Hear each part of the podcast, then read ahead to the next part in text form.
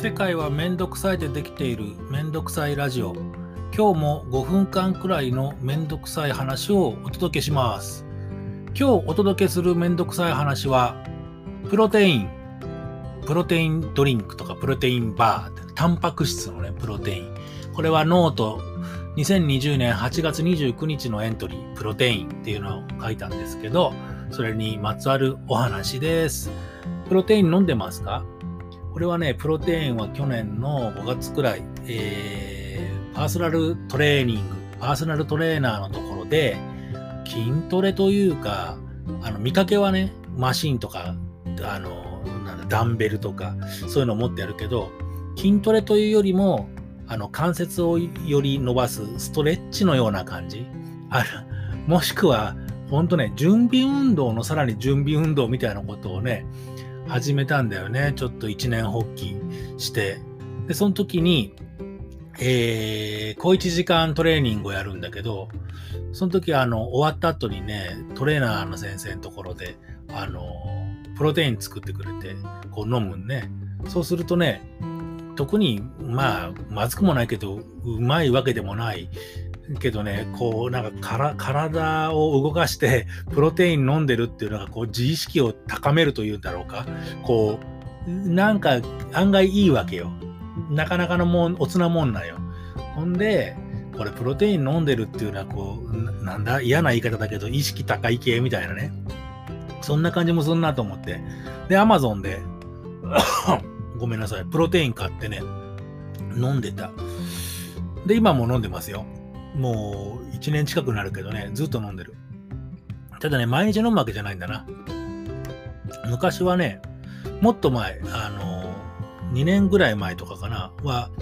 あの、セブンイレブンで、あの、パックの、もう、ストローさして飲むやつ、四角いパックの、あれをね、えー、毎朝、トマトジュースと一緒に買って飲んでたんだけど、あの、粉でやるやつはね、マイプロテインとかね、あとは、なんかもう一個、B レジェンとか、そういうやつを夏になるたんびになんか広告を目にして飲んだりしてたんだけど、その5月からっていうのはね、Amazon でザバスっていうね、チョコレート味をこう買って、今も飲んでます。ただ、どうなんだろうね。お腹が減ったなでも食べるのはちょっと面倒だなっていう時の、食事代わりに飲んでるっていうぐらいで、こう、プロテインで筋肉作ろうとかね。なんかそういうんではないかなって。プロテインの飲み方にもいろいろあると思うんだけど、皆さんはどんな風に飲んでるんですかね？俺は本当あの、昼間プロテインで変わりますとか、ちょっと小腹が減ってきたなと。お昼がちょっと早すぎて、夕方の仕事の前にちょっと小腹が減ったなっていう時に、ポテチップとかカップヌードル食べるんじゃなくて、プロテインをちょっとシャカシャカってやって飲む方が、こう体にいいんじゃないかなっていうぐらいで飲んでます。もっと昔は思い出したけど、あの、なんて言ったっけ、マイクロダイエットっていうね、それは1日の3食のうちの3食ともそのプロテインみたいなやつに置き換えたりなんかする。6、7万するんじゃなかったかな。あれを飲むと、他に食べなきゃな話だけど、まあカロリーも低いんでぐんぐん痩せるみたいなね。そんなのを1回やったことある。それも随分前だね。飲みきれなくてね。なんか美味しくないんだ。甘いの。もともとほら、甘いのを食べる方じゃないからね。よくこのチョコレートのプロテインなんかも割と消費してる方かなって思うんだけど、実際、あの、タンパク質っていうのが非常に重要って言われてるけどね、あの、体を作るのは、細胞はタンパク質でできてるからタンパク質が必要だよっていう、そんな風に説明を受けたけど、本当なんでしょうかね。実際は、プロテインドリンクを飲んだりするよりも、鶏の胸肉であるとか、そうだね、あの、豆類、豆腐、そういう食事をちゃんと3食3食、あるいはまあ2食でも構わないんだろうけど、